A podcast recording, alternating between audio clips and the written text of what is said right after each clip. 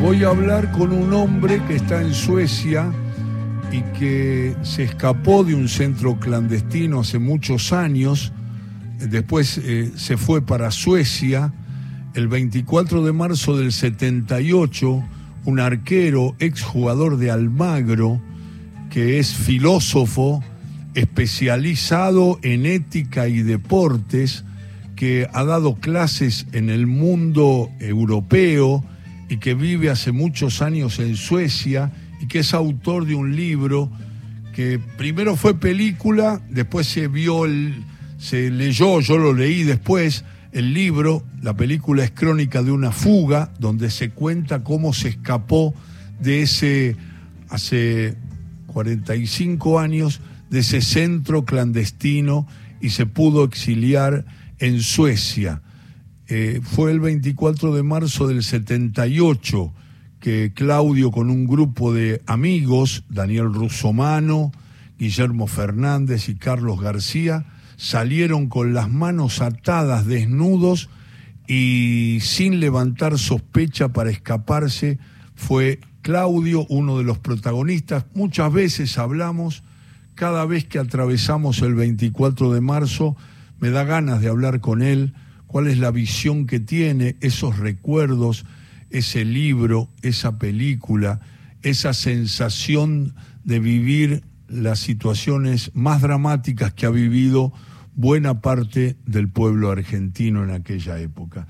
Claudio, siempre me da gusto escucharte, saludarte y acompañarte con una linda charla para evocar aquellas historias que todavía nos duelen, pero que hace bien contarlas, compartirlas y difundirlas. Te mando un gran abrazo, ¿cómo estás?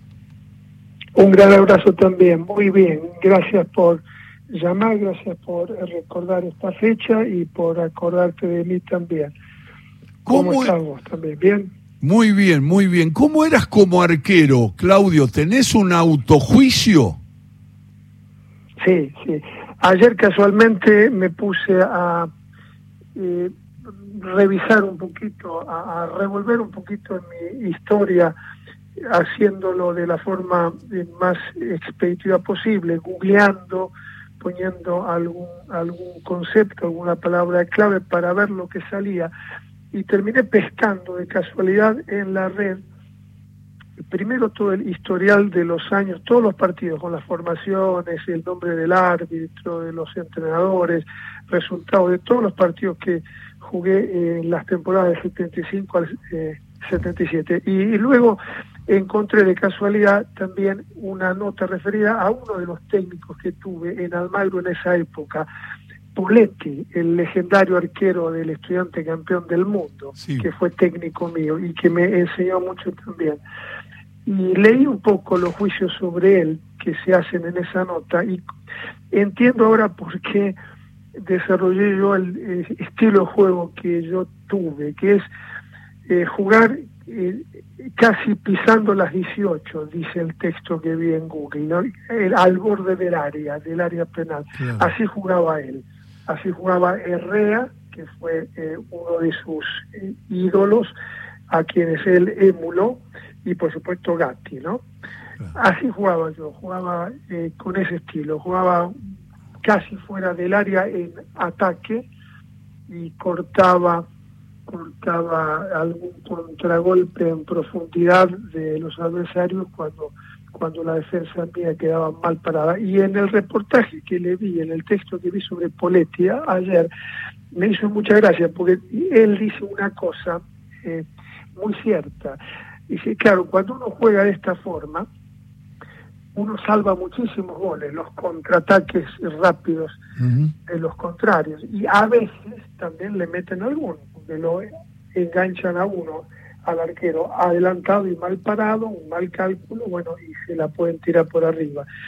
Los que se recuerdan siempre son los goles que le han hecho a uno por estar adelantado, pero no los muchísimos más goles que uno salvó por estar jugando de esa forma, ¿no? Y eso es lo que define el estilo mío. Eh, yo me recuerdo, yo mismo me recuerdo un par de goles que me hicieron por estar tan adelantado, pero no me recuerdo los muchísimos más que salvé por jugar de esa forma. Así es el fútbol y así es el puesto del arquero. Claudio Tamburrini hablando desde Suecia, evocando esa situación límite que vivió, eh, salir de la mansión Seré, donde eran torturados, donde estaban presos y que no podían resolverlo y al final lo resolvieron dos años después del golpe, pudieron escaparse. En general, Claudio, en el diario vivir tuyo de Suecia, dando clase, charlando con gente, evocando situaciones, ¿volvés a la mansión Seré? ¿Volvés a encontrarte con aquellos compañeros que lograron salir y los que no lograron salir? ¿Volvés mucho a la situación dramática que viviste? Eh, yo vuelvo a la situación eh, de Mansión Seré, yo diría casi cotidianamente. Eh, no, no recordando detalles, ni, ni, ni, dándole muchas vueltas a la cosa y elucubrando mucho sobre lo que pasó, porque lo tengo muy claro y, cómo terminó, pero eh, lo utilizo, es una especie de norte que he tenido siempre en mi vida y que sigo manteniendo, lo utilizo en la profesión también, eh, lo utilizo para ubicarme, no digo para resolver algún conflicto que pueda surgir en mi vida o en mi tarea profesional, pero sí para ubicarme en, el medio de tales conflictos de forma tal de darles la importancia y la relevancia que merecen, que, que deben que deben tener y no más de la que deberían tener. En ese sentido, eh, eh, esa parte de mi historia es como una guía, es un norte continuo que me sigue guiando, porque sigo, sigo eh, reflexionando sobre el tema, por supuesto, pero sigo también viendo la realidad a través de, no totalmente, pero parcialmente a través de ese prisma, ¿no? Eh, eh, lo que me ha pasado, eh, que he incorporado a mi vida y lo utilizo profesionalmente. El, miércoles pasado estuve en una ciudad del sur de Suecia presentando la película, presentando el libro ante un, ante una escuela secundaria. cuando escribo textos, sobre todo textos literarios y eh, guiones o libretos, eh, eh, utilizo permanentemente situaciones conflictivas, situaciones límites, no exactamente las mismas que yo confronté, pero los dilemas éticos que se plantearon en esos 120 días que yo estuve en Mansión Seré, digamos que los reformulo y los vuelvo a utilizar nuevamente en nueva producción literaria cambiándole la forma, cambiándole los actores, cambiándole el lugar, el tiempo. Esos 120 días, esas experiencias están continuamente presentes en mi vida. Ayer mismo, incluso, que fue el aniversario de la fuga, como, como vos nombraste antes, y, del golpe militar eh, en el año 76, pero sobre todo haciendo hincapié en la fuga, les dije a mis dos hijos mayores, yo tengo tres hijos, uno que es más pequeño todavía no es momento de, plantearle este tipo de cuestiones, de cuestiones existenciales, tal vez, pero a los dos más grandes les dije un poco en broma y un poco en serio. Ustedes hoy tendrían que eh, hacer un brindis.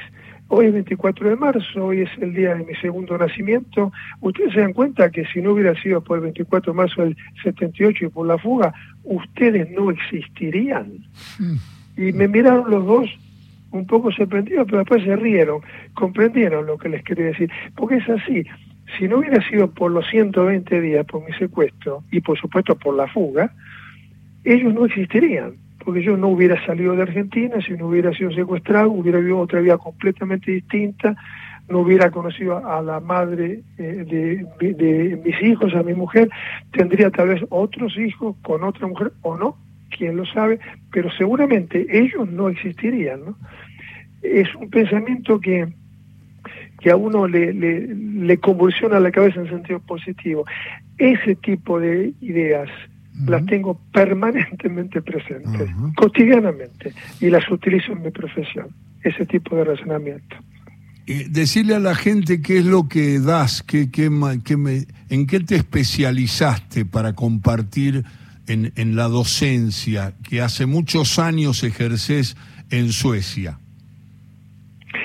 Yo eh, capitalicé mis experiencias personales y las eh, volví o las convertí en, reflexión filosófica. Primeramente, eh, cuando volví a la Argentina por primera vez, después de restaurada la eh, democracia hace casi 40 años, en diciembre del 83, eh, presté testimonio en la causa contra los comandantes y luego fui invitado por el fiscal Strasera a formar parte del equipo. Él me quedé todo el año en Argentina, en el año 85, y, eh, o sea, formé parte eh, del equipo de la fiscalía. Esa experiencia personal y por supuesto lo que había pasado antes, ¿no? el secuestro y la fuga, eh, en mi calidad de, de víctima de un hecho delictivo, lo plasmé luego en mi tesis doctoral. Mi tesis doctoral es sobre la justificación moral del castigo y la eh, propuesta principal que lancé en la tesis doctoral es eh, reivindicar y compensar a la víctima del delito, que debe ser la figura central del drama delictivo y no el delincuente. muchos años más tarde, ya eh, trabajando en otra universidad, en la de Gotemburgo, empecé en la de Estocolmo y terminé en la de Estocolmo después eh, incursioné en el campo de la ética del deporte, eh, eh, capitalizando todas las experiencias y haciendo reflexión de las experiencias que había tenido como jugador de fútbol. Escribí libros, escribí digamos, artículos y clases sobre ética y deporte. Y algo similar hago ahora después, en mi periodo post-académico, ¿no? como dramaturgo, utilizando los mismos temas, las mismas reflexiones, eh, como dije antes, situándolos en otras situaciones, en otro tiempo, con otros personajes. Pero en realidad eh, lo que yo hago es lo que hacen todos los escritores, lo que han hecho todos los escritores desde tiempos inmemoriales, desde, desde que el ser humano ha empezado a escribir un texto, que es volver a repetir la misma historia de siempre, que son las que constituyen la esencia misma de nuestra naturaleza como seres humanos, y volver a reformular los viejos conflictos, los viejos temas, de otra forma. Porque eso es la literatura en última instancia. Sí, sí. Eh, estaba pensando cuando Claudio Tamburrini desde Suecia nos contaba esto tan interesante de cómo da clase y cómo va adaptando a los tiempos lo clásico de la historia. Estaba pensando justo, Claudio, en los clásicos y en los, en los históricos cuentos. En, puedo mencionar, me aparece la mil y una noche, pero pueden aparecer muchas más historias que son historias clásicas y, cuando uno habla de teatro y se refiere a Shakespeare, se refiere a la vigencia de aquellas tragedias que después uno con naturalidad las plantea que siguen vigentes. Y me parece que esa es una forma en la relectura, en el reencuentro con esos climas, es que justamente la historia se va adaptando a los tiempos y ustedes, personas que intervienen en la dramaturgia, que intervienen en la literatura, que aparecen nuevas generaciones, van contando esa historia a través de los tiempos y a través de los cambios y a través de las situaciones que vos describiste en una fuga, en un relato, que podés eh, em, compartirla con los, con los con los, con los alumnos y, y, con los profesores también, con tus pares, y que todo va siendo, no quiero decir la misma historia, pero sí una manera de contarlos la que va modificando y adaptando a los tiempos, ¿no te parece? Exactamente, sí. Se trata de adaptar a los tiempos que corren y a la percepción de la realidad que las nuevas generaciones tienen, los viejos relatos que tratan todos ellos de las mismas cuestiones esenciales de, de, la naturaleza de la naturaleza humana, ¿no? Y al hacerlo yo agregaría algo más. Se trata de reformular, como estamos diciendo, eh, los viejos temas, los temas universales, por decirlo así. Pero yo agregaría también eh, haciendo una disquisición teórica, ahora una disquisición de teoría de la dramaturgia, hay que tener cuidado de no hacerlo pretendiendo agregar demasiado de lo propio, de lo que uno cree que es nuevo e innovador, porque se corre el riesgo, y eso lo veo muy frecuentemente, yo voy mucho al teatro, voy mucho a la ópera, y es lamentable ver cómo eh, los nuevos creadores pretenden o digamos malinterpretan esto de reformular los viejos temas y creen que se trata de agregarle una perspectiva nueva, un mensaje, por decirlo en términos un poco grandilocuentes, un mensaje nuevo a los clásicos. Y ahí la erran, ahí la pifian, digamos, para utilizar un término futbolístico, garrafalmente, porque aburren al espectador menosprecian al lector, le pretenden explicar al espectador y al lector en forma clara, obvia, de qué se trata la obra y cómo la tienen que interpretar. Y ahí se ha perdido el momento de creación y el diálogo creativo, el intercambio creativo que se produce entre el autor, eh, independientemente de que esté vivo o no ya, y el espectador, el lector. ¿no? Esa es una tendencia lamentable en la dramaturgia contemporánea, eh, cuyos principales eh, autores parecerían no confiar en la capacidad del público a comprender por sí mismo de qué se tratan los viejos clásicos y, los temas universales. Qué interesante, qué interesante. Muy bien, Claudio.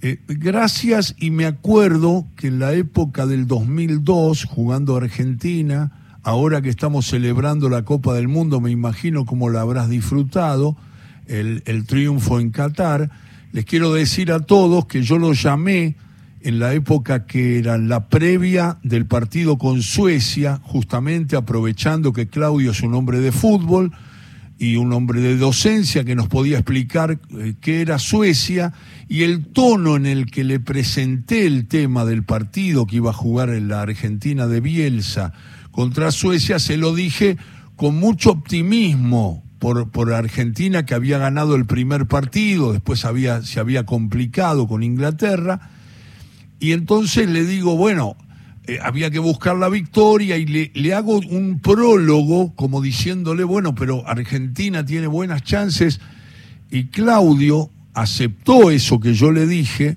Claudio Tamburrini me dijo desde Suecia, es un rival muy incómodo al que le tengo mucho miedo. Era el equipo sueco que alguna vez también viniendo más acá en el tiempo dejó afuera a Italia de una Copa del Mundo este, un equipo que eh, dijo tiene mucha astucia y va a ser muy complicado para Argentina. Y yo me quedé helado y mucha gente me llamó al programa diciéndome, mirá vos, así que Suecia está mucho mejor de lo que pensamos, es mucho más difícil. Y, y, lo marcaste y te lo pongo como un como una especie de reconocimiento a esa claridad que por supuesto nos amargaba a todos y a vos incluido, porque después comprobamos que efectivamente Suecia lo saca de la Copa del Mundo del 2002 a una Argentina que había llegado como gran, gran, reconocida por los grandes entrenadores, favorita para ganar el Mundial de Corea y Japón, ¿no? Exacto, y haciendo eh, ese raconto o volviendo a ese recuerdo, eh, incluso al último contacto que hemos tenido hace unos meses atrás nosotros, eh, qué situación diferente que estamos viviendo ahora, ¿no? Qué, alegría inmensa que tenemos ahora, eh, también por contraste con el 2002, y, incluso si nos retrotraemos a, a, nuestro último diálogo, que fue hace unos ocho o nueve meses atrás, cuando se publicó cuando se lanzó la última edición de Pase Libre, fue en el mes de mayo pasado. Eh, ¿Quién imaginaría, quién de nosotros hubiera podido entonces imaginar que eh, ocho meses más tarde estaríamos hablando nuevamente, pero ahora como campeones del mundo?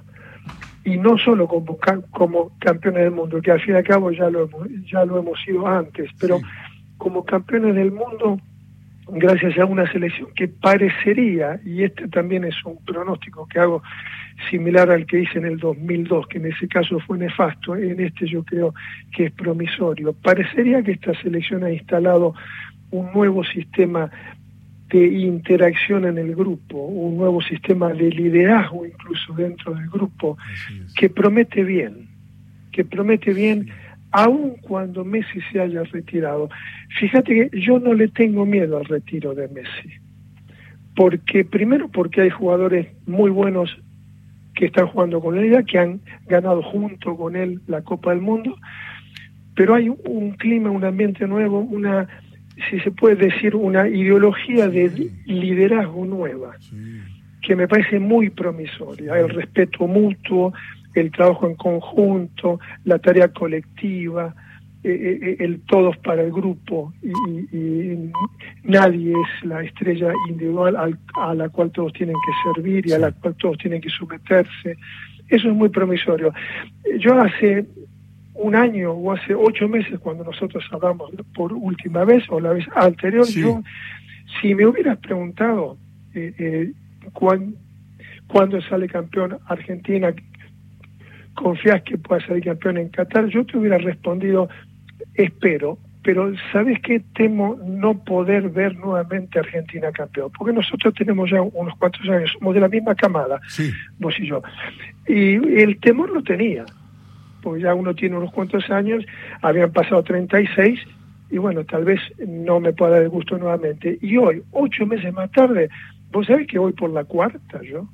¿Vos vas por Confío la cuarta? en la cuarta. yo voy por la cuarta porque por el grupo este que se armó, por este tipo de conducción, por este por yo yo tengo Claudio, expectativas. Claudio, aguantame un segundo porque doy paso a las noticias de las 4 de la tarde. Aquí son las 4 de la tarde. ¿En Suecia qué hora es? Vamos. Son cuatro horas más tarde, aquí son las 8. Las 8 de la noche. Un, un, un, par de minutos y, me, y, completamos la nota y te digo algo que yo sentí antes de la Copa del Mundo, a ver qué decís y lo compartimos con Claudio Tamburrini desde Suecia. ¿Puede ser? Quedo en línea, quedo en línea. Estoy charlando con Claudio Tamburrini, está en Suecia. Estábamos hablando del Mundial actual, más allá de los recuerdos de aquella novela y aquella historia que escribió cuando se pudo fugar de la mansión Seré en el año 78, dos años después del golpe militar, con sus compañeros en una historia impresionante, espeluznante, que estaba comentándola recién Claudio compartiendo con nosotros, y bueno, hacía referencia a la película, al libro, y, estábamos ya, nos habíamos metido en el Mundial, y para cerrar la nota, eh, Claudio hizo una visión de futuro muy interesante, muy alentadora, que comparto totalmente, la proyección que el equipo dejó por sus jóvenes futbolistas y por su manera de interacción del entrenador con los jugadores de ese grupo que estuvo celebrando este, ayer en Buenos Aires el contacto con la gente, el viernes con el público, con, Tenés, Claudio, mirá, un mensaje, me dice la producción, Paula y Fabiana, me dicen, y Leandro Rojas, nuestro operador, tenés un mensaje de un, de un arquero, de un colega tuyo, que no lo escuché yo, pero que me dijeron los chicos que lo acaba de grabar. Es un mensaje para vos, Claudio, escúchalo. Vale. Al programa Alejandro. Al programa Alejandro Apo, bueno, estoy escuchándolo, por supuesto, como todos los días, los sábados. Este, nada, simplemente enviarle un, gran abrazo, un gran saludo a Tamburrino, que estoy escuchando, un ex arquero de Ferrocarril Oeste. Cairo, gracias.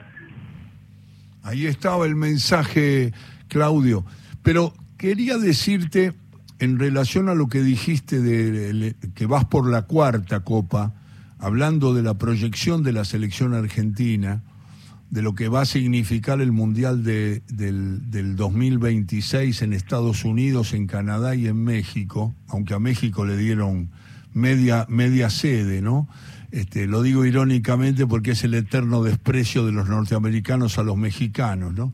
Le dieron, no sé, y la verdad que el Estadio Azteca eh, tendría que estar en los primeros planos de escenarios futboleros, pero bueno, nada, le dieron dos, tres sedes nada más y, Estados Unidos se tomó cinco y Canadá tres o cuatro. Eh, pero quiero decirte lo siguiente, cuando Argentina pierde con Arabia Saudita en el primer partido de la Copa Mundial de Qatar, jamás de los jamases pensé Argentina podía jugar la final ante Francia. Jamás. Y el equipo se reconstruyó.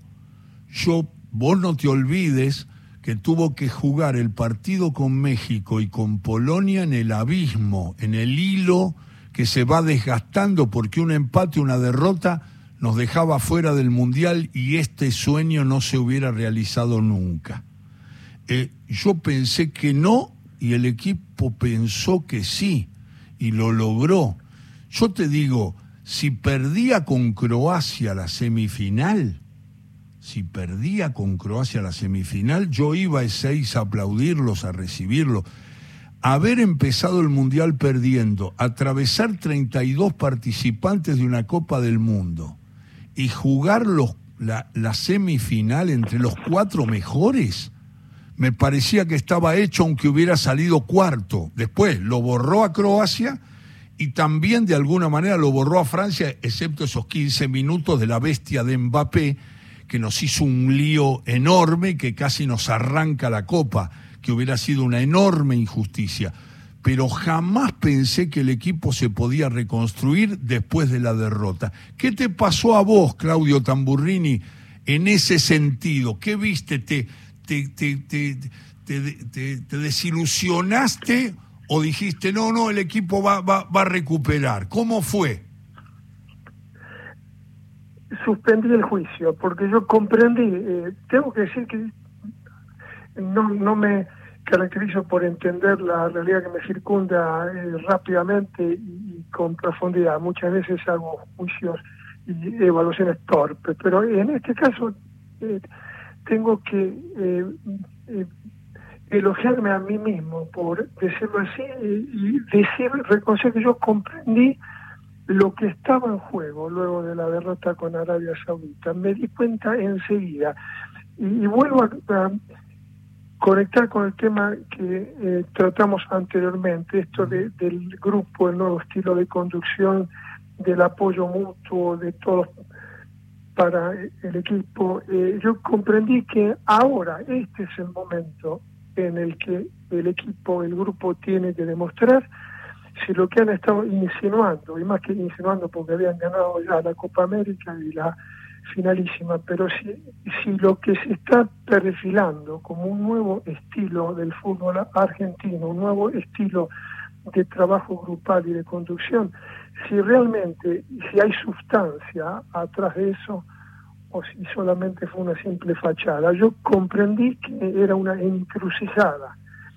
Eh, eh, las 48 horas posteriores a la derrota con Arabia Saudita, al tal punto que ese sábado, si mal no recuerdo fue un sábado, prescindí de ver el partido, eh, tenía entradas para, para ir a ver Cats, un digamos, musical internacional que lo conocerán también, que es presentaba aquí en Estocolmo, y fui siguiendo el partido un poco desde fuera, metido en el espectáculo, controlando cada tanto el celular.